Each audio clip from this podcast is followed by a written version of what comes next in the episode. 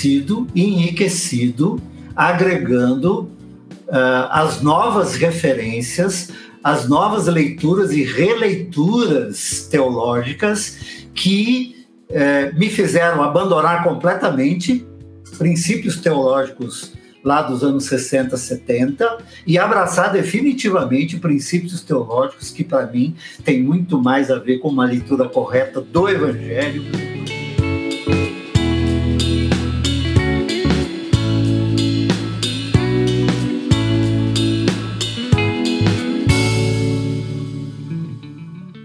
O Reino em Pessoa é um portal de conteúdo sobre a espiritualidade cristã. Nós estamos sempre produzindo conteúdos antifundamentalistas a partir de uma lógica libertadora, libertária, que proporcione autonomia, libertação para as pessoas. Acontece que num Brasil conservador não é fácil produzir esse tipo de conteúdo. Por isso, você que escuta o nosso podcast, você que vê os nossos vídeos no YouTube, você que acompanha a gente nas mídias sociais, nós contamos e precisamos de você para manter esse projeto vivo. Seja generoso, seja generosa conosco, contribua. Entre no www.apoia.se/orp e faça suas contribuições regulares. Toda ajuda é muita ajuda. Ou você também pode fazer através do Pix 30 690 482 0001 10.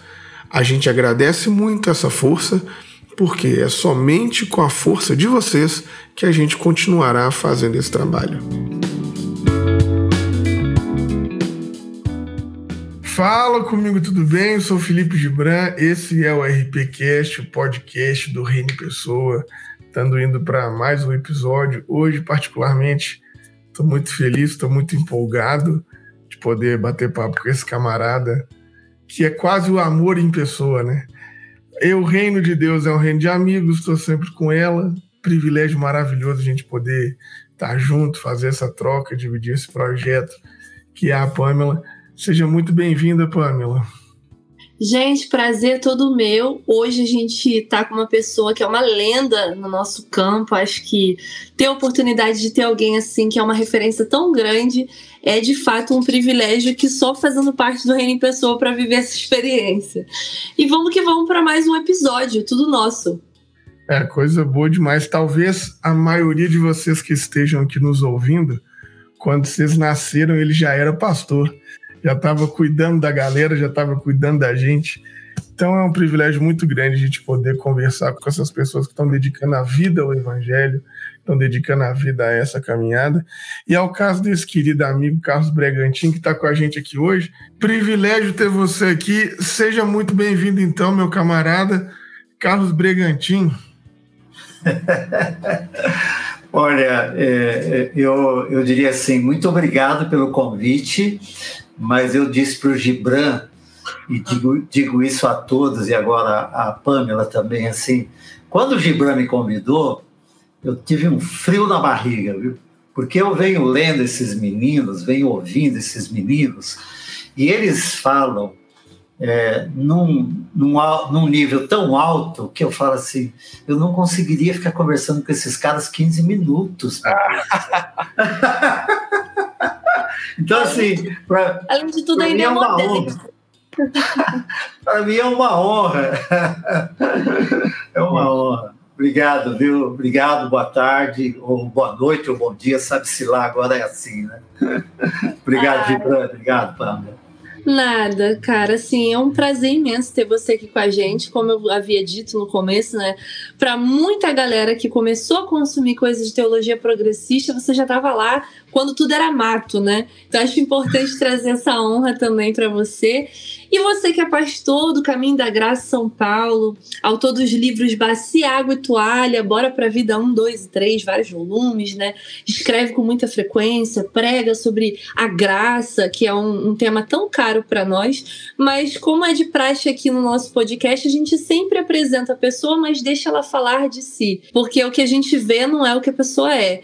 Então, quem é o Carlos Bragantino? Bom, hoje eu, hoje eu fui colocado numa, numa categoria que é particularmente a que mais tem me trazido alegria, né? Há quase quatro anos eu me tornei avô, né? avô do Arthur e, e avô do João. E como o Arthur e o João, que é filho do meu filho Felipe, são atores e foram protagonistas é, da última propaganda do Dia dos Pais da Natura, eu virei o pai do Felipe e o vô do Arthur e do João. E olha, quer saber? Isso me dá uma alegria doida, porque sobre isso eu não tenho que resolver nada. Que dizem que pai e mãe educam, né? Avô e vó estraga, né? Complica. Então, assim, nessa categoria eu não tenho absolutamente nada a reclamar. Tá uma delícia, tá uma delícia. Mas eu sou é, um homem de quase 68 anos, nasci no interior de São Paulo, em Rio Preto. Viemos para São Paulo no começo do ano de 1961, em plena ditadura militar, ou melhor, ainda, né, naquele pré, mas anos turbulentos né, dos anos 60, quando nós estávamos também iniciando todos os movimentos culturais, musicais, enfim. Cheguei em São Paulo com seis anos de idade meu pai havia se convertido em 1960. Eu, hoje, naquela época falavam de conversão, hoje eu falo que migrou né, do, do, do catolicismo não praticante para um protestantismo praticante no meio batista. É? E ele é batizado lá e vem para São Paulo e, como bom batista, procurou uma igreja batista próximo da onde fomos morar e nós nos tornamos membros da Igreja Batista em Vila Zate. Ali eu vivi os próximos 20 anos da minha vida, né? Foi dos 6 anos de idade até os 26, onde eu cresci, conheci a Lau, ainda meninos, começamos a, a nos apaixonar, nos casamos ali, estamos completando, já fizemos 45 anos de casamento. Ali eu vivi é, uma, uma espécie de fundamentalismo religioso que eu não sabia identificar, obviamente. Por ser parte de uma igreja fundamentalista, batista fundamentalista, com um pastor oriundo do meio militar, inclusive, era um déspota, né, um tirano na direção da comunidade, e por causa disso a gente não tinha acesso a absolutamente nada. Então foram 20 anos bem difíceis nesse sentido, e, e, e embora eu, desde adolescente, era daqueles que perguntava se era o único jeito de ser seguidor de Jesus era aquele, e o meu pastor dizia que sim, não é? E eu fui ter acesso a alguma coisa quando eu fui para a faculdade teológica, no final dos anos 70, começo dos anos 80, é, que, que eu fui para a faculdade teológica, comecei a ouvir e comecei a ler e comecei a ter acesso a outras literaturas e a outros pensamentos, né? E acabou que fui dirigir uma congregação da nossa igreja, né? Que era assim chamado, já era uma igreja, na verdade. Aí eles me convidaram para fazer uma série de conferências lá, ainda como seminarista, me convidaram para ser o líder espiritual, o pastor daquela comunidade. Eu recusei, mas fui para lá para liderar a comunidade, aqui na Zona Oeste de São Paulo, Igreja Batista do Jardim Rincão. Ali em 83, eles pediram a minha ordenação. Portanto, dia 3 de dezembro agora, Pamela e Gibran, eu completo 40 anos de ordenação pastoral no universo batista. e a minha grande alegria, meu, meu grande prazer, eu diria assim, é, é que eu fui para ser o pastor dessa comunidade com, com uma coisa certa no meu coração eu não vou repetir aquilo que eu vivi nos últimos 20 anos na comunidade onde cresci e cheguei é, até 82, quando eu deixei. Foi assim: eu sei o que não fazer. Não sabia bem o que fazer, mas eu sabia o que não fazer. E por estar na faculdade teológica, já tinha tido contato com alguma literatura e algum pensamento mais progressista, vamos dizer assim, é óbvio que eu comecei a mergulhar nisto e a minha felicidade foi ouvir Caio é, no ano de 1984. Pela primeira vez eu ouvi duas fitas cassete é, do CAI. Depois, se vocês quiserem pôr uma fita cassete aí para as pessoas saberem o que é uma caneta BIC, né, Gibran? Uma caneta BIC, né? O que, que é uma fita cassete. Mas eu lembro que chegou para mim essa duas fitas cassete é, com o sermão do Caio chamado Seguir a Jesus, o mais fascinante projeto de vida. E eu ouvi aquela fita até que elas quebrassem literalmente. E quebraram né, as fitas e quebraram o meu coração. Eu lembro que eu vivi um processo de conversão ao Evangelho para não mais para a salvação, porque eu sabia que eu era salvo, mas para uma dimensão do Evangelho que eu desconhecia. E eu me lembro que foi a primeira vez que eu fui reler os Evangelhos à luz dos textos que o Caio oferecia ali, como base para aquele sermão, e ali eu fui retificando o meu pensamento sobre o Evangelho. E, graças a Deus, por causa disso, eu fui para esse caminho paralelo que, que tinha a ver com o que tinha acontecido em 82 no Congresso Brasileiro é, de Evangelização, aí em BH, o CBE 1, não é? Que, que o Caio encerrou com um sermão maravilhoso e desencadeou-se uma releitura ou uma leitura do Pacto de Lausanne, é, um, um, envolvimento com movimentos sociais. É, vocês devem se lembrar que houve um movimento chamado MEP, né? Movimento Evangélico Progressista. Eu fiz parte desse movimento lá, naquele período de 84, 85, 86. E, e migramos, digo migramos porque aí foi quando eu conheci é, Ariovaldo, quando eu conheci Ed, quando eu conheci Ziel, quando fui no meu primeiro encontro da CEPAL em 1986, depois fui na Vinde, e aí nós inauguramos um caminho paralelo às grandes denominações onde nós servíamos. E confesso que esse caminho paralelo ele sempre me foi muito mais atraente e sedutor do que o caminho oficial. Mas continuei servindo nos meios denominacionais batistas até 2006. Então, assim, só para vocês terem um, uma, uma ideia, desculpe ter falado Imagina, tanto, meu Deus. Está aqui para isso. Mas o que eu, que eu acho maravilhoso, Brega, é que tem uma uns meninos aí na internet que chama Choque de Cultura, que eles têm uma frase que a, gente quase repete ela aqui com frequência, que fala assim que quando você é jovem, tudo faz sentido, porque você é burro, né? É a frase deles assim. Mas que, que eu estou falando isso? Porque realmente, cara, o, o Eclesiastes está certo, né? Não tem nada de novo debaixo desse sol, né? Chega agora a nossa geração aqui, pessoal da, da minha idade, dos 40 menos, sei lá, dos 30 menos, e estão tudo aí propondo, né, uma revolução, progressista, tudo pensando aí quer dizer, novas narrativas, que eu faço parte, que inclusive que é um movimento que tem muito carinho. E você Sim. vê, né?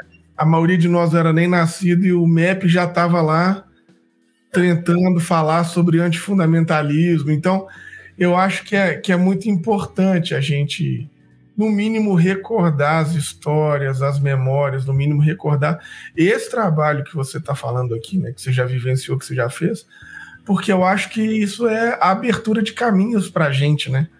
Então, assim, a gente não chega do nada também, né? Assim, é, ninguém está inovando nada, quer dizer, talvez só é possível existir um ambiente fértil para nós hoje por essa trajetória, essa decorrência, essa caminhada que vocês estão aí há tanto tempo fazendo, né?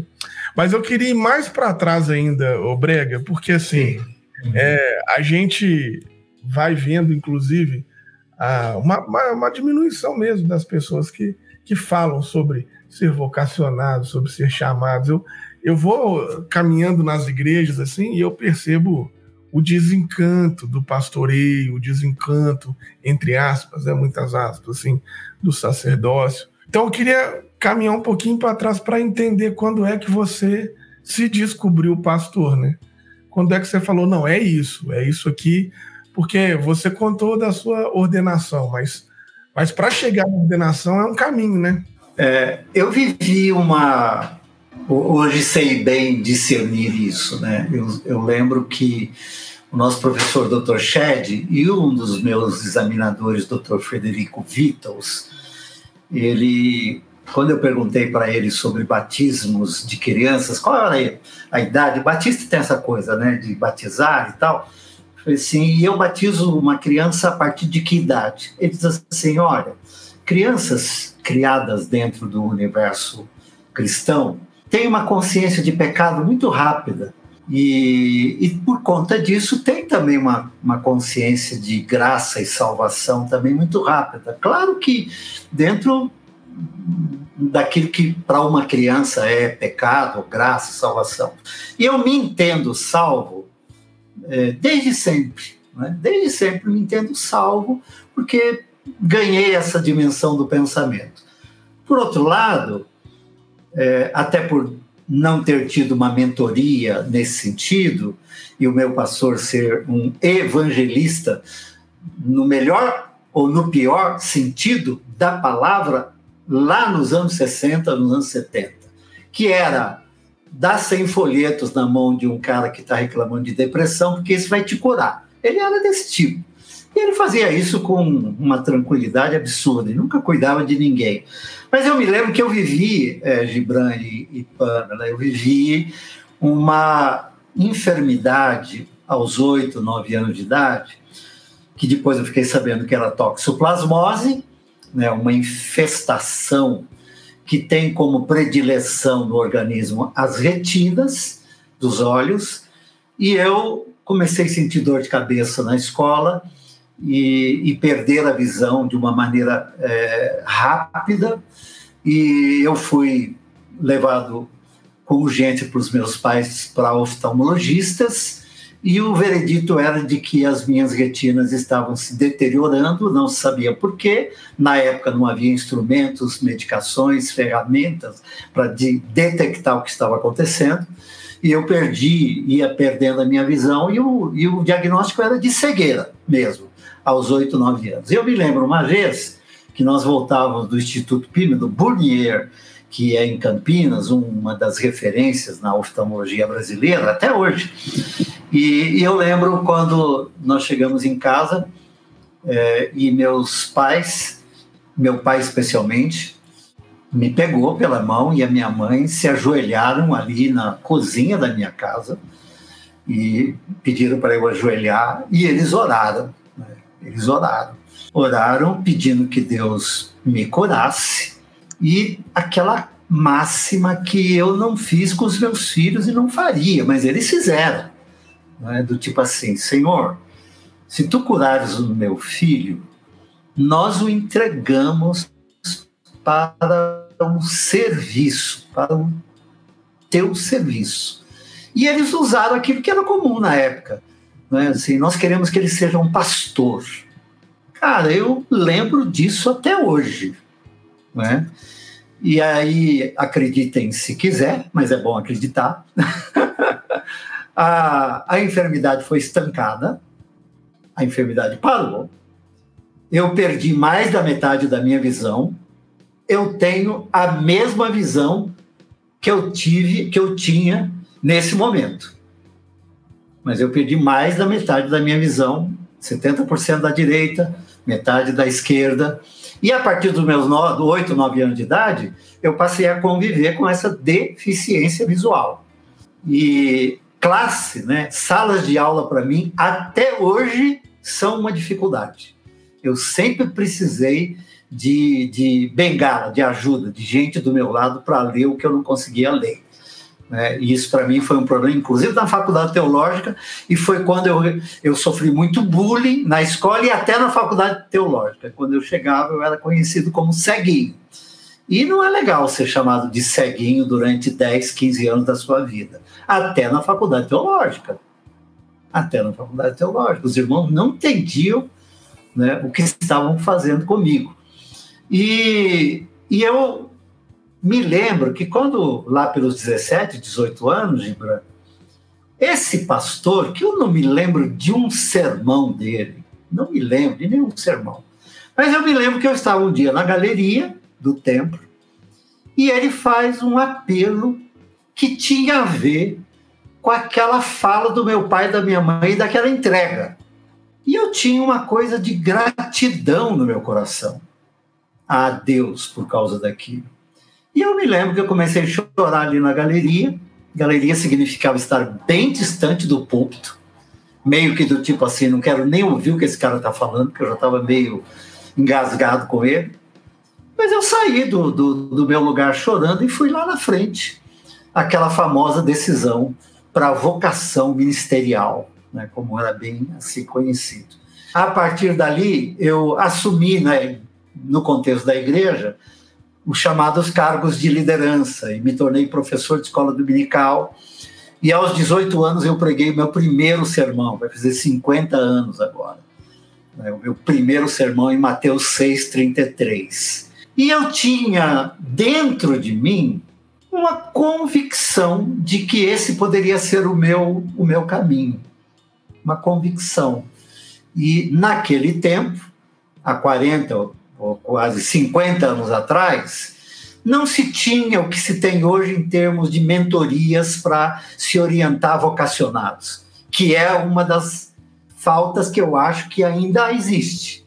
Uma orientação correta aos vocacionados, meninos e meninas, uma, uma orientação correta, é? tanto comunitária quanto denominacional, quanto nos ambientes acadêmicos, enfim. Eu acho que deveria haver um momento em que se trabalhasse é, a vocação não apenas lá naquele dia do concílio, sabe? Quando se pede a experiência de vocação. Meu, ali você tem um discurso já organizado. A questão é, eu fui para o ministério porque os meus pais oraram me dedicando e eu achava que eu tinha que ir. Tinha uma gratidão no meu coração. Em outros, dali por diante, eu fui confirmando com outras, de outras maneiras, mas ninguém trabalhou isso comigo. E eu acho isso muito, muito importante. Então, assim, aos 18 anos eu me vi, é, Gibran, pastoreando senhoras na classe da escola dominical eu me vi aos 18 anos pastoreando a juventude. Lá e eu assumimos o grupo de jovens daquela igreja na época, que era mais ou menos de uns 150 jovens, e nós começamos a pastorear aquele grupo de jovens. E a partir dali eu fui sendo colocado à prova nesse sentido. E isso meu pastor sabia fazer. Ah, é isso que você quer? Então você vai ter que resolver estas questões. Ele, inclusive, eu com 23 anos, ele me colocou como vice-presidente dele, e a primeira responsabilidade que eu tive que dar conta foi é, a cerimônia fúnebre de um dos nossos amigos que se suicidou no fundo da casa dele. Me lembro que foi minha primeira experiência numa, numa cerimônia fúnebre e tive que responder para a mãe do Roberto Azoé. Ela me pergunta: ele está no céu? E eu disse, claro que ele está no céu. Não tinha a menor base bíblica, teológica para isso. Mas o meu professor Exaltino Gomes Coelho dizia assim: você fez o que tinha que ser feito. Você consolou aquela mãe. Teologia a gente resolve depois. Então, assim, é, eu cheguei nesse momento e, e, e vivi essas tensões todas numa igreja cujo pastor tinha uma tendência maquiavélica do tipo, se ele percebesse que você tinha é, as possibilidades de galgar posturas e posições no contexto comunitário e passar à frente dele no, no, que, no que era, vamos dizer assim, as dimensões dele, ele era daquele de jogar pesado. Será que existe ainda isso hoje ainda, Gibran? Esse tipo de ciúmes, esse tipo de. Mas eu me lembro que eu vivi muito esse drama, né? Então eu fui sendo provado né, até é, que cheguei na faculdade teológica e depois esse mesmo pastor me recomendou, convocou o meu concílio, foi o presidente do concílio, deu a minha posse, mas tudo contrariado, viu? Não fazia por, fazia por bem, não. Ele queria ir para o pau o tempo todo. Então, basicamente é isso ali, aquele. Como você voltou lá no antes, eu tenho essa memória de muita coisa desse, desse período. Mas não é uma memória ruim, não, viu, Gibran e Pâmela? Não é ruim, não. É uma memória que me, me leva a reflexões para atualizar hoje e servir quem me procura, né? meninos e meninas que me procuram, vocacionados, enfim. Reino em Pessoa tem o apoio da Faculdade Unida de Vitória, uma faculdade onde você encontra vários cursos de graduação, especialização, mestrado e doutorado online e presencial de vários campos do saber. Nós aqui estudamos teologia lá e garantimos que é, sem sombra de dúvidas, o melhor curso de teologia do país. Fica de olho, entra lá no site da Faculdade Unida de Vitória e vê se de repente tem algum curso que você queira fazer, algo que você queira aprender, porque com certeza a Faculdade Unida de Vitória tem muito a ensinar.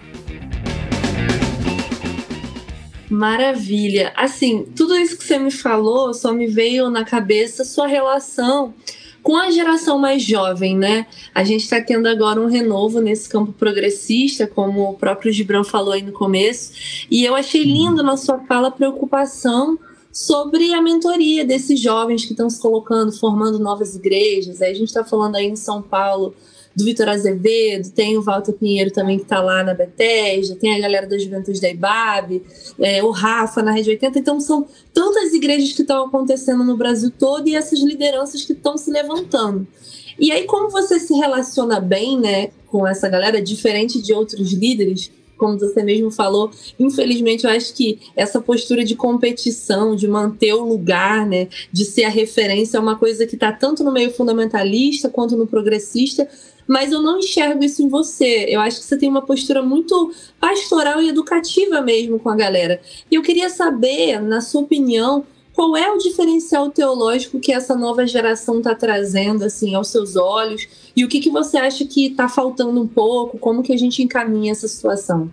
Olha, se for comparada à minha geração, o que você chamou de referenciais teológicos, com raras exceções, enquanto eu, jovem lá, 23, 24, 25, 26 anos de, seminário e começando meu pastoreio, as referências eram muito escassas. Né? Na verdade, ainda todos nós trilhávamos por uma teologia clássica, no meio batista, uma teologia absolutamente paulina e e com alguns nomes assim de Taylor e outros, né, que eram utilizados, Spurgeon e outros que eram sempre citados, enfim, é, a gente caminhou com essa teologia e os referenciais que nós tínhamos eram muito poucos, ainda mais aqueles que, que se criaram numa igreja como a minha. É, então, assim, mesmo quando colocamos os pés para fora, ainda os referenciais eram poucos, ainda havia muita, muito pouca literatura traduzida. Felizes aqueles que já tinham inglês e podiam ler algumas coisas que estavam sendo produzidas. Uh, a gente tinha algumas iniciativas, como o, o, o Bill Graham, que reunia líderes do mundo todo, e, e, e, Lausanne foi, sem dúvida alguma, um corte, né, porque foi a partir dali que os teólogos latino-americanos roubaram a cena, e aí nós começamos a, a, começamos a ler alguma coisa nesse sentido. É, eu, eu acho que hoje a riqueza que existe de possibilidades do pensamento teológico disponível no mercado é algo absolutamente extraordinário, né? extraordinário. É, e assim, eu digo, digo de todo o meu coração, como tenho sido enriquecido agregando uh, as novas referências, as novas leituras e releituras teológicas que uh, me fizeram abandonar completamente princípios teológicos lá dos anos 60, 70, e abraçar definitivamente princípios teológicos que, para mim, tem muito mais a ver com uma leitura correta do Evangelho, do texto bíblico, enfim, com interpretações muito mais contextualizadas para os dias de hoje. E eu tenho agregado aos meus pensamentos e tentado traduzir no meu jeito de ser, no meu jeito de conduzir àquilo que eu entendo ser o meu tempo, o meu trabalho nestes dias. Eu tenho uma, uma preocupação que eu já coloquei. Outro dia eu estava caminhando com o André Anéas, semana passada. A gente estava caminhando pela manhã e nós estávamos conversando, e o André é um desses que eu admiro e gosta aqui perto de mim, inclusive, e nós estávamos conversando sobre o volume acadêmico que nós temos hoje. O volume acadêmico, né? tanto de acadêmicos como de academias e como é, de teses, é, desde graduação a mestrado, a doutorados, a pós-doutorados, um, dois, três, enfim. Isso, é, para um homem muito mais autodidata, que é o meu caso, e não sou, nunca fui acadêmico, é, e que olho o universo religioso com as preocupações pastorais que olho, é, vezes me preocupa, aspas no que eu vou colocar, o exagero acadêmico, o exagero acadêmico, e as seduções acadêmicas, a vaidade acadêmica. Isso não é novo que eu estou dizendo, mas assim, parece-me que nós chegamos num ponto porque hoje você tem um menino com 28 anos que é doutor numa matéria. Não é? É, é como eu que lido na área da psicoterapia e encaminhando pessoas e cuidando de gente, é, eu tenho meninos e meninas que eu vi nascer que hoje me mandam o, o, o cartão deles dizendo é, Brega, eu sou psicólogo, me indica. E eu falo assim, meu Deus do céu, eu vi você nascer, eu preciso é, a, a assimilar isso e eu faço com muita alegria, porque eu sei que é assim, não é? mas ao mesmo tempo eu preciso tentar fazer uma integração, uma integração entre, vamos dizer assim, uma terapeuta como Esther Carreño, né, um terapeuta como Sérgio Franco, um terapeuta como George Barbosa, que é o meu terapeuta até hoje, desde os meus 40 anos, com os que estão chegando agora, para que haja uma intersecção, para que haja um entranhamento, de modo que o paciente ganhe com isso. Não é? E eu digo isso também no nosso ambiente teológico, acadêmico e as teologias que são colocadas. Não é?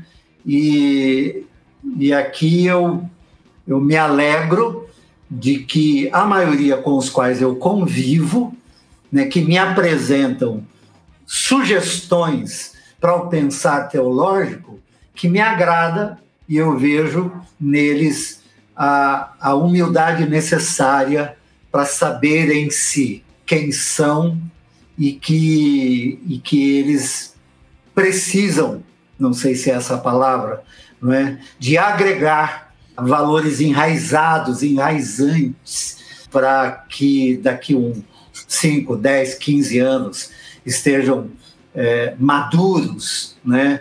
não por um número de diplomas, mas maduros na vivência. Na vivência. Então, isso é uma preocupação. Não sei se eu estou ofendendo é, alguém ou alguns, nesse sentido, mas é uma preocupação e nem sei se eu consegui responder sua pergunta, Pano. Não, eu, eu, concordo muito com você, assim, eu não sei se o senhor sabe, mas eu sou da editora Recriar, né?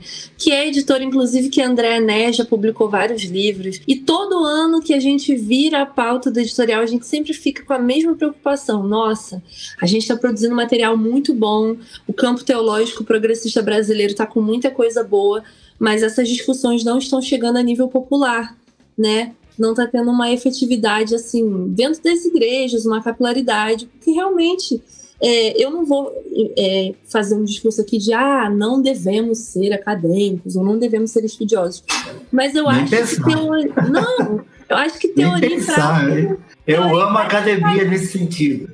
Exato, eu acho que teoria e prática caminham muito juntos, né? E assim, quando a gente olha para as suas obras, para a maneira que você se comunica, a gente consegue ver muito bem toda essa referência teológica costurada com a sua prática pastoral. Então, eu acho que por esse momento, muitas lideranças que não são mais fundamentalistas ou que se colocaram né, contra esse tipo de teologia foram retiradas do cotidiano da igreja. Aí eu acho que virou um subterfúgio, assim, ah, vou para academia, vou colocar aqui tudo que eu posso é, verbalizar e não ser censurado. mas ao mesmo tempo fica essa lacuna né, do, do contato ele cotidiano com a comunidade, que dá uma diferença Sim. na escrita, né? Então acho que isso foi Sim. bem preciso nessa análise. Sabe, sabe o que, que me passou aqui de, de lembrança, Pamela e Gibran? No final do Novas Narrativas, o ano passado, foi o Dusa, né, que, que falou, acho que a última fala foi do Dusa. E eu eu costumo dizer que eu demoro para entender o Dusa, né? Não é brincadeira, mano. Ele é muito, né? é maravilhoso. É de uma inteligência absurda. Mas eu me lembro que ele, em algum momento, ele. E é uma coisa que eu concordo, que é assim: a academia carece de operacionalidade no chão da fábrica. As teses precisam de operacionalidade, de aplicabilidade. É, as teses que eu tenho aqui no meu escritório pensando sobre alguma coisa, em algum momento ela tem que cair num balcão de padaria, onde eu estou atendendo alguém que não alcança um pensamento, mas que está vivendo uma situação que precisa ser alcançada pela graça de Deus, pelo amor de Deus. É? E, e, eu lembro que o Dusa lidou com isso naquela fala final, até porque o encontro foi maravilhoso nesse sentido de trazer né, teses e pensamentos e coisas lindas, enfim. Só que, por exemplo, né, eu estou lidando com um casal que estava lá, que estava lá. E eu estou lidando aqui pastoralmente com eles o resultado dos pensamentos ali colocados no coraçãozinho deles. Um casal com três filhos e que estão vivendo um processo de conjugalidade e de família que tem tudo a ver com o que as novas teses propõem, e eu penso que devem ser propostas mesmo, mas precisa cair na operação, como é que eu operacionalizo isso numa comunidade de fé? Não é? Como é que eu aplico numa comunidade de fé? Eu acho que esse também é um outro, para mim, é algo que vai nos requerer tempo, tempo e, e vivência, vivência mesmo, sabe? Ô, Brega, é, não, eu acho incrível, assim, né? Primeiro que eu aprendo muito com a sua postura na sua caminhada nesses espaços todos. Você está sempre lá, sempre lá no meio da gente, vendo, aprendendo, participando, contribuindo. Então, eu acho isso maravilhoso porque tem essa essa arrogância da trajetória também, né? Que é, muitas pessoas têm nesse, nesse, nesse espaço. Então, tanto que eu acho que você é um dos poucos da sua geração que está nesse lugar, né? É, a grande maioria talvez não vai, ah, essa coisa que esses meninos estão arrumando, então é muito bonito. Mas também aprendo muito com o testemunho que eu escuto dos amigos a seu respeito. Então a gente tem um amigo em comum, um amiguíssimo meu, assim, né, que é o Lins. O Lins sempre fala muito bem de você e tudo. E uma das coisas que o Lins sempre trouxe é, para mim, assim, é essa sua capacidade amorosa de abraçar as pessoas sem julgamento e a sua capacidade de aplicar na vida das pessoas esse resultado da graça. Então, a pergunta que eu tinha para te fazer é como é que ainda, nesse momento que a gente está vivendo, um momento que ainda é cheio de ódio, que é cheio. Parece que nós estamos vivendo novos ares, mas não estamos, né? Nós somos os mesmos, vivendo como os nossos pais, quer dizer, a igreja ainda persegue, a igreja ainda exclui, a igreja ainda bota para fora. Como é para você ser esse profeta da graça, do amor, de uma outra compreensão do evangelho, mesmo que talvez entre muitas aspas, né, os seus pares, os seus companheiros de julgo, ainda não consigam abraçar as pessoas, ainda não consigam entender as contradições que elas têm, como você consegue. E eu percebo que você, obviamente, né, mesmo às vezes não concordando com as pessoas, com as trajetórias, mas você está sempre junto, ligado, abraçando, cuidando. Como é que é isso, assim, né? ser o profeta da graça nesse tempo de ódio, né? Nossa, tomara eu seja. tomara eu seja. Obrigado pela, pelas boas encorajadoras palavras, é assim que eu recebo o que você acabou de dizer.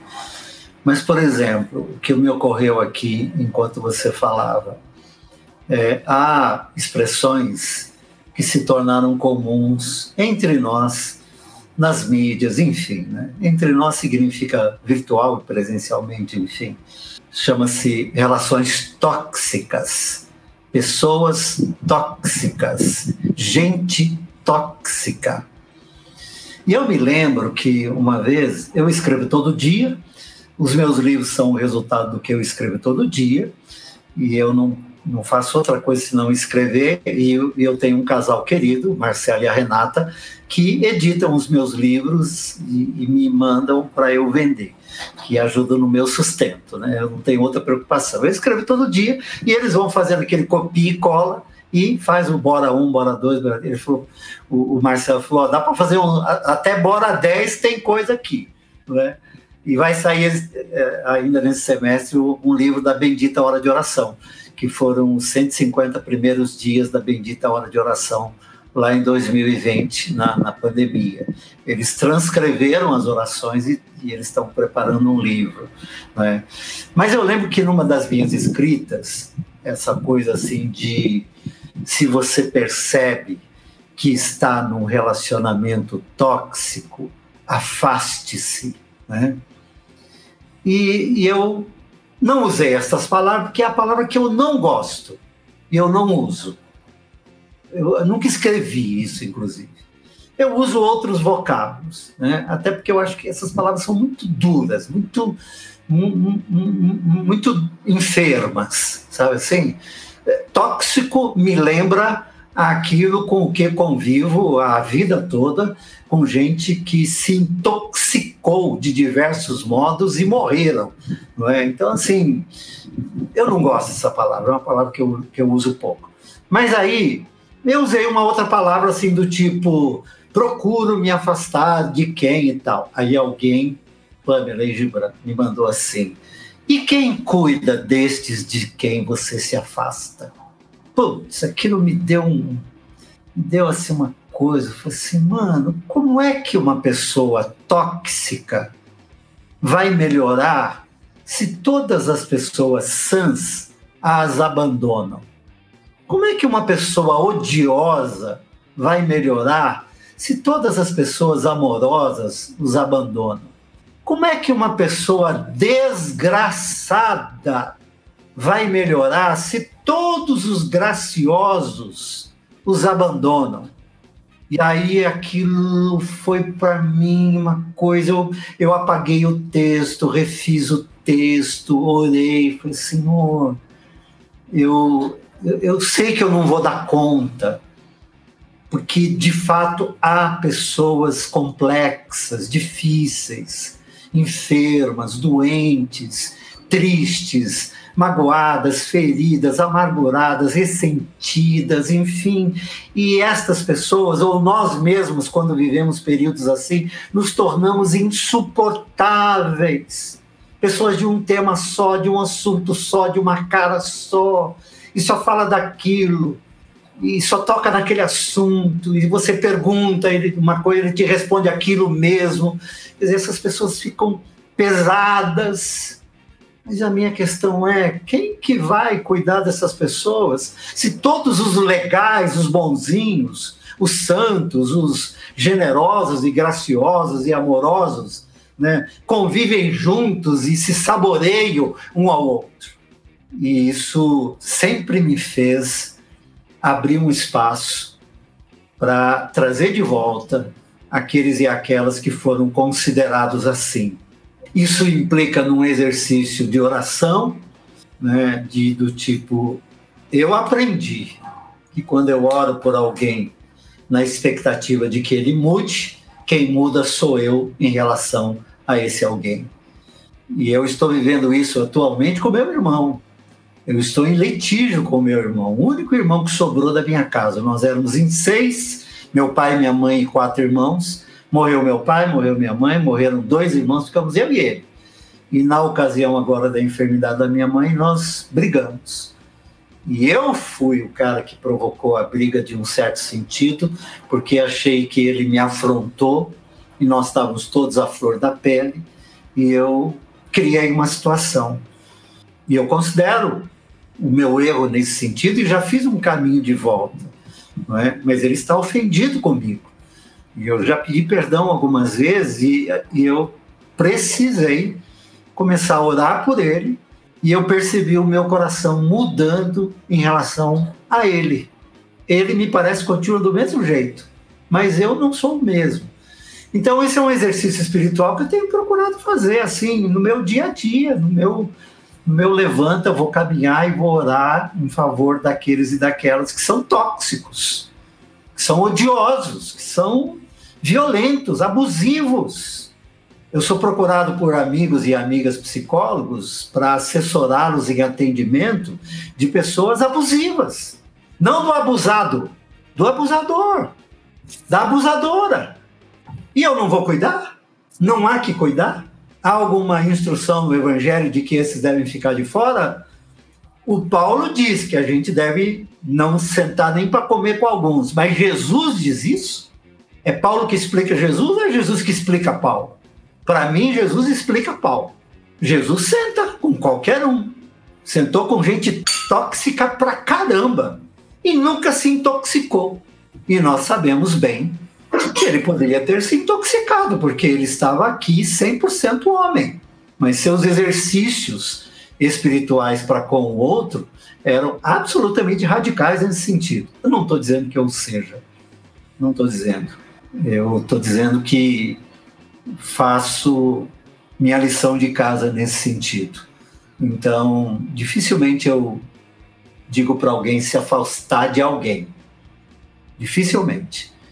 Porque se eu fizer isso com todo mundo que, no meu entender, ou no entender do mundo, por exemplo, esse camarada que acabou de ser preso lá nos Estados Unidos, né? Tipo assim, pô, ninguém quer esse cara, velho. Quem quer esse cara? Ninguém. Pena de morte. Mas acredito, tem alguém ou alguns que logo, logo vão lá visitá-lo na cadeia e falar da graça de Deus para ele. Porque a graça de Deus é tanto para mim quanto para ele, na mesma medida. Na mesma medida. É muito constrangedor você lidar com uma pessoa crente de verdade, né, Gibran? Você não acha?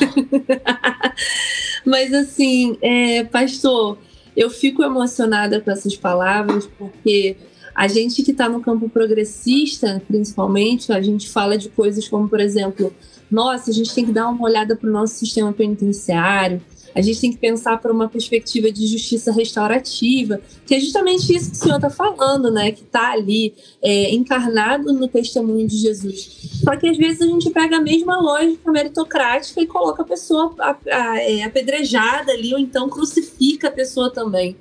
E aí você traz essa versão da graça. Acho que foi num, num dos outros podcasts que eu vi você, você soltou uma frase assim: a graça é para ser gasta.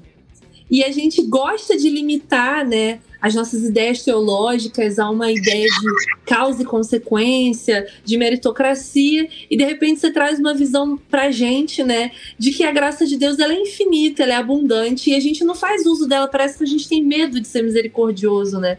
E aí eu te agradeço muito por você trazer isso para nós, porque até mesmo na nova geração progressista, eu falo como uma pessoa que faz parte dela, a gente está ali envolto com a política e tal, a gente acaba tendo essa visão de cancelamento das pessoas, de exclusão daqueles que, por alguma razão, ainda não chegaram numa abordagem teológica inclusiva, e aí a gente acaba excluindo também.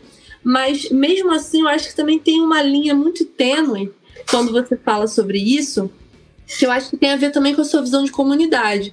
Porque eu acredito que quando o senhor fala que a gente tem que é oferecer essa mão, dar mais uma oportunidade, acreditar na transformação da pessoa, eu acho que o senhor não está falando de um jeito individual, porque são casos delicados, né? É, se eu estou vivendo uma situação de relacionamento abusivo, eu não vou pedir para a mulher que está sofrendo esse relacionamento abusivo dar essa outra oportunidade. Eu acho que tem a ver com acolhimento de comunidade, né? E nisso eu acho que o senhor foi impecável trazendo essa perspectiva para nós. E eu queria que você comentasse um pouco sobre como que é abordar essas questões em tempos assim tão justiceiros. A gente está falando tanto do campo da extrema direita que está ali o tempo todo querendo matar, espizinhar, não sei o quê, quanto da esquerda que trata um pouco dessas bolhas, né, de comunidades de pensamentos iguais. Aí quando destoa a gente não, não se familiariza. Como que é você estar tá nesse meio fazendo essa ponte, essas relações? O Pamela, é, é bom que se diga é, que eu, eu fui adolescente, é, a Revolução aconteceu em 64, eu me lembro, eu estava com nove anos, né? me lembro quando voltamos à escola os nossos professores tímidos, com medo, havia um clima. Meu pai voltava do trabalho dele, meu pai naquela época era pedreiro, né? E ele voltava da Paulista ou do centro, onde ele construía prédios, né, nas empresas onde ele trabalhava, e ele voltava tenso porque tinha visto tanques de guerra, tinha visto muito o exército nas ruas, eu tinha tios, né, e eu lembro é, desse clima e é, cresci, óbvio, a, até o ano da abertura, né, quando nós todos pudemos votar em 1989, e eu lembro que eu fui, eu fui um tanto quanto hostilizado, porque votei no Lula né, naquele ano, quando a maioria votou no Collor, né, e eu estava assumindo uma igreja batista aqui no Sumarezinho, em São Paulo, onde eu fiquei 14 anos. Eu assumi exatamente em 1990, dia 6 de janeiro, e o Ed que pregou o sermão de posse, inclusive, dia 6 de janeiro de 1990. E eu cheguei com essa mecha de que tinha votado no Lula. E nós estávamos saindo, então, do processo autoritário para um processo de Estado democrático de direito, sobretudo de eleições, enfim, e possibilidade de alternância no poder, enfim, que é, que é tudo que nós queremos para que as coisas possam mudar. Eu tenho essa lembrança, tenho essas memórias, fiz parte, à medida que pude, como vocês ouviram aqui, do máximo que eu pude, por exemplo, eu fiz parte da comissão Fome Zero com o Frei Beto e o Graziano, na época. Me lembro de estar reunido com o Ariovaldo Levi e o Fernando Oliveira na sala do Gilberto Carvalho, no, no, no sindicato, e nós perguntamos para o Gilberto, onde é que o pobre vai ganhar nessa história toda? E ele abriu o programa do partido, mostrou para nós e convidou-nos a orar. E o Ariovaldo falou: Brega, você ora? E eu lembro que eu orei ali, né, sobre aquilo tudo.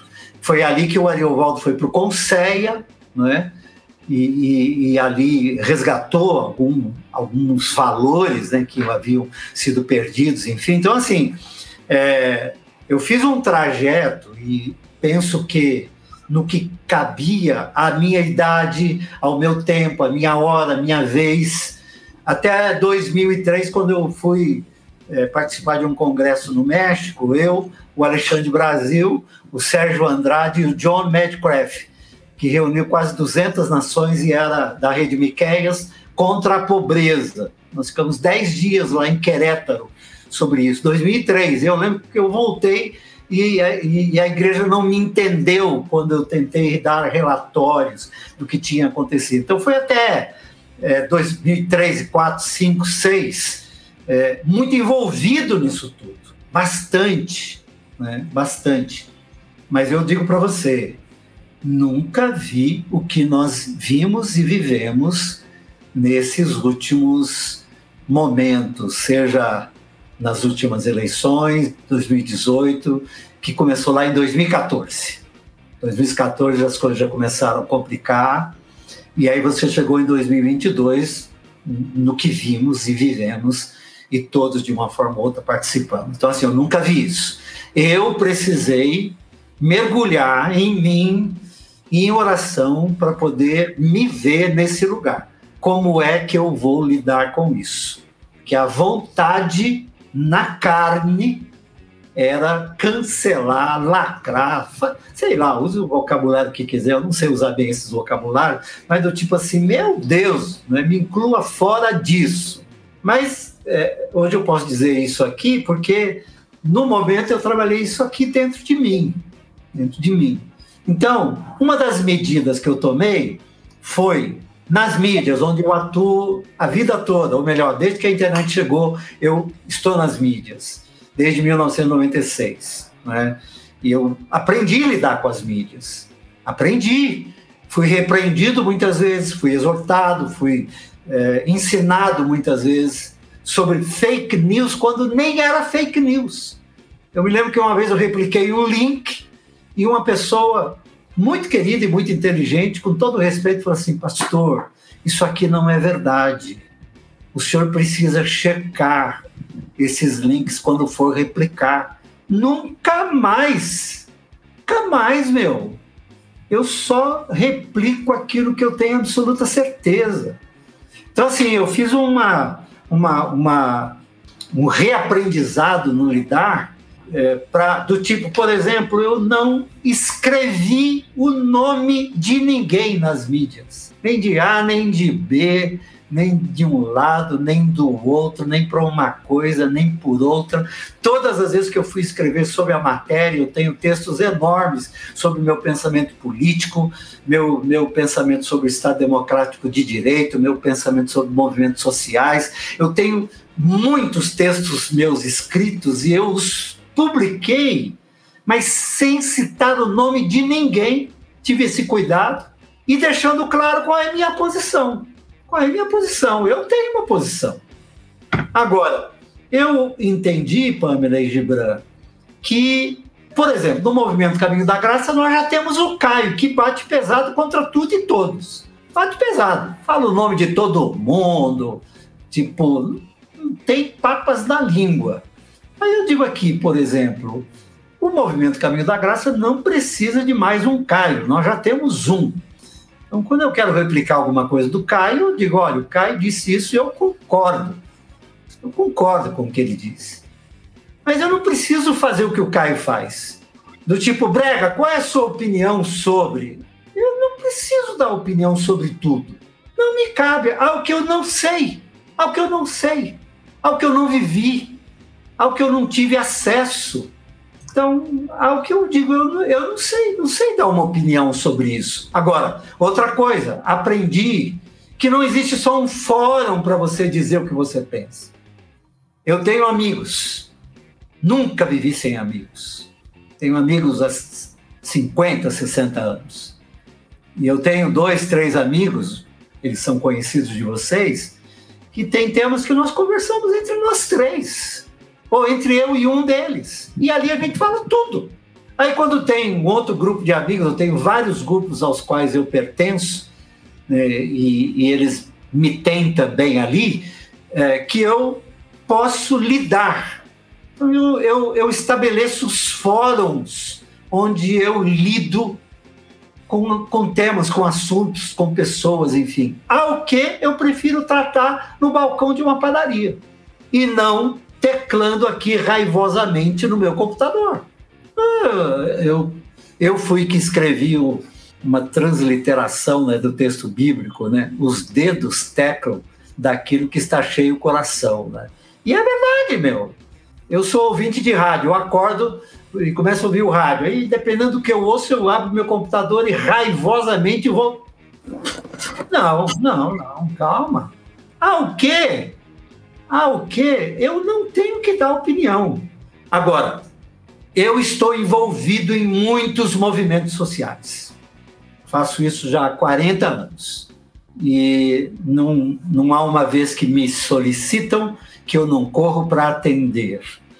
E, e, incentivo, e encorajo, e replico. Os meus stories estão cheios de, de movimentos aos quais eu apoio, e eu tenho a segunda-feira é o dia que eu trabalho para os movimentos sociais, replicando, apoiando, recomendando e, e faço conexões, conexões. Digo, esse é o meu trabalho, esse é o meu trabalho. E aí, à medida que me sinto fazendo bem assim, eu não sou impelido a fazer o mal fazendo outras coisas.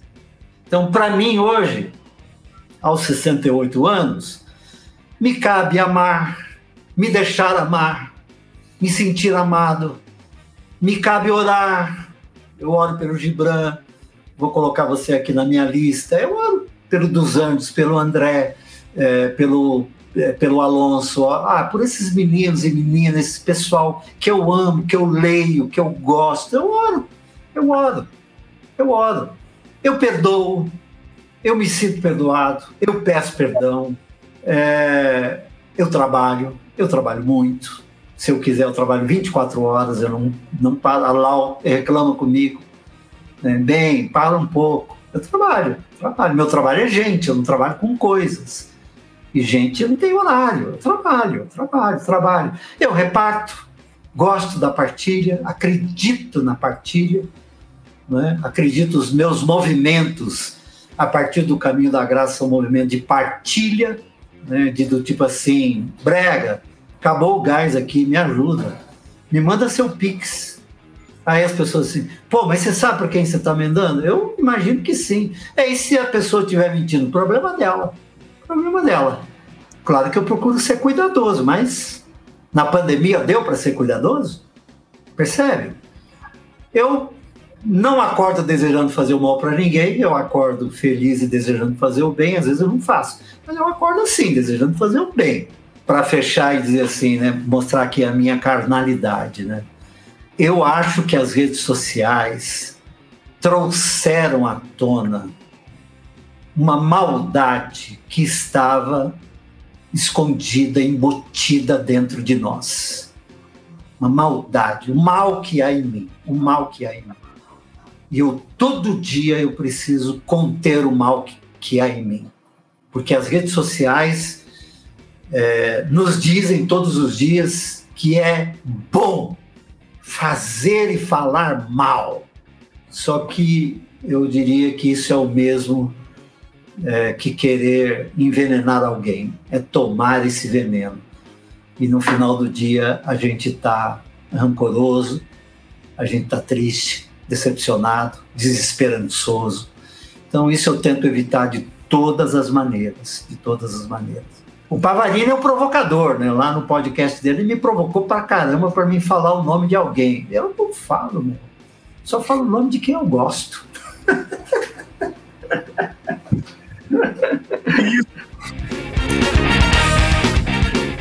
A leitura é uma coisa muito importante no desenvolvimento de qualquer ser humano, sem dúvida, né? E no nosso campo da espiritualidade, da teologia, ter boas leituras é fundamental.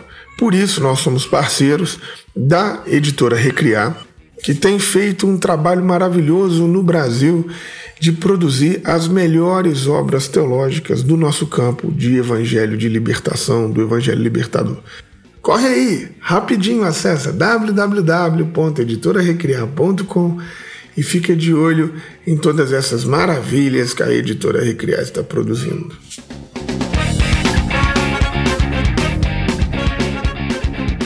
Ô Brega, mas a gente aprende demais com essa sua caminhada e eu acho que, é, principalmente né, a militância, assim, não, nós temos a dificuldade de, de entender, de compreender o outro.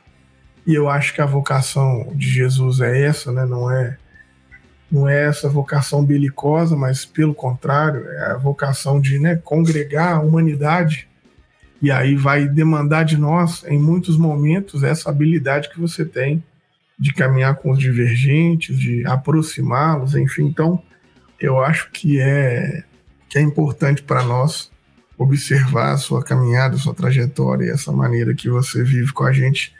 A gente aprende muito com tudo isso. E aí, camarada, eu quero, encerrando aqui, que o nosso, nosso tempo já está apertado. É, não, agradecer você pelo, pela disposição, por tirar esse tempinho para falar com a gente. Estou ainda aqui ruminando tudo isso que você está dizendo, né? E, e, e, agradecido a Deus pela oportunidade de a gente poder bater esse papo e agradecido a Deus por esse não é, é, envelhecimento das suas ideias, né?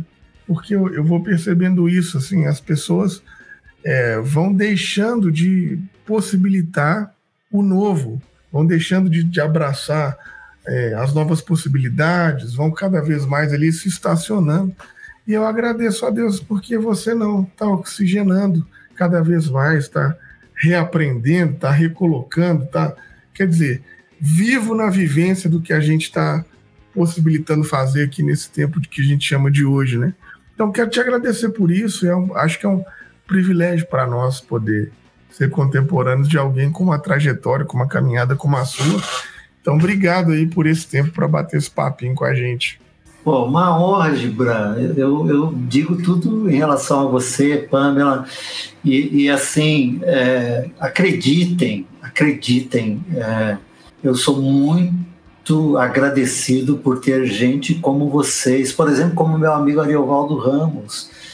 O Ari, tem hora que ele me manda algumas coisas aqui que eu, que eu me sinto uma titica, sabe? Assim, falando, do céu, Ari é o meu modelo, eu deveria ser igual ele. Aí um dia ele falou para mim assim: Brega, seja você, que a gente precisa de você do jeito que você é. E eu, quando ele me manda algumas coisas desafiador, porque cada vez que eu pergunto para ele onde ele está, ele diz onde ele estava. Eu falei, meu Deus, e quando você estava lá, eu estava aqui tomando café na Letícia, aqui na, na padaria. Então eu fico todo constrangido com ele, com o Carlinhos Queiroz, que fica peregrinando lá pelo deserto. E eu sou muito agradecido por estes irmãos, irmãs, amigos, amigas estarem hoje, contemporaneamente falando, entre nós e cada um no seu lugar. Cada um no seu lugar. Como é bom a gente saber o que é que nos cabe. Como é bom. E eu digo isso assim, eu, eu tenho para mim que vocês dois, os acadêmicos, os progressistas, os irmãos, irmãs, os, os meninos, meninos, pessoal da minha geração, da geração do meio, ainda tem gente da geração aí dos 80, com quem eu estou aprendendo ainda, irmãos mais velhos meus. Para mim é uma honra e ser lembrado por vocês me deixa num, num patamar de honra maior ainda, pelo amor de Deus. Ô, Pamela, ah. é, só para fechar, o, outro dia conversando com o Ed, numa das nossas caminhadas também, voltando àquilo que você falou, é, da, das pessoas com as quais caminhamos e, e quando não é possível mais caminhar. E o Ed, né, brilhante como ele é, pelo menos é o que eu acho, além de ser meu amigo, é, ele disse assim, mano, quando Jesus disse para caminhar uma milha a mais, ele não disse necessariamente que tinha que ser você. Ele disse isso no contexto de uma comunidade. Então, numa comunidade, quando eu parei de caminhar, o Gibran continua. Quando o Gibran parar, a Pamela continua. Até que lá adiante a comunidade, de repente, veja aquilo que todos queriam, que era o resgate daquele ser que se torna um ser humano de primeira categoria, sabe assim? Então, às vezes nós erramos nesse tipo de aplicação, né? Do tipo, é, não, eu que tenho. Não, não necessariamente. Você tem o seu limite em tudo, não é? Então, entrega alguém para que alguém continue, porque na comunidade é, da fé, né, quando falta mãe, as mães aparecem, quando falta filho, os filhos aparecem, quando falta pai, os pais aparecem. Enfim, é, é na comunidade que a gente se sente suprido nisso tudo, inclusive para que um cuide da que foi abusada e que outro cuide do infeliz, desgraçado abusador. Perfeito, Brega. Nossa, conversar com você é maravilhoso, estou muito feliz. Obrigada por ter aceitado o nosso convite e espero que venham mais conversas por aí, né? Tamo junto. Obrigado. Ó, eu tirei uma foto nossa aqui, vou postar, hein? Eu posto, eu posto tá tudo, bom. que é bom. Tamo junto. É isso, Um beijo, meu querido. Tchau, gente. Obrigado. Obrigado, Beijo. Esse episódio foi editado por Felipe Bulbarelli.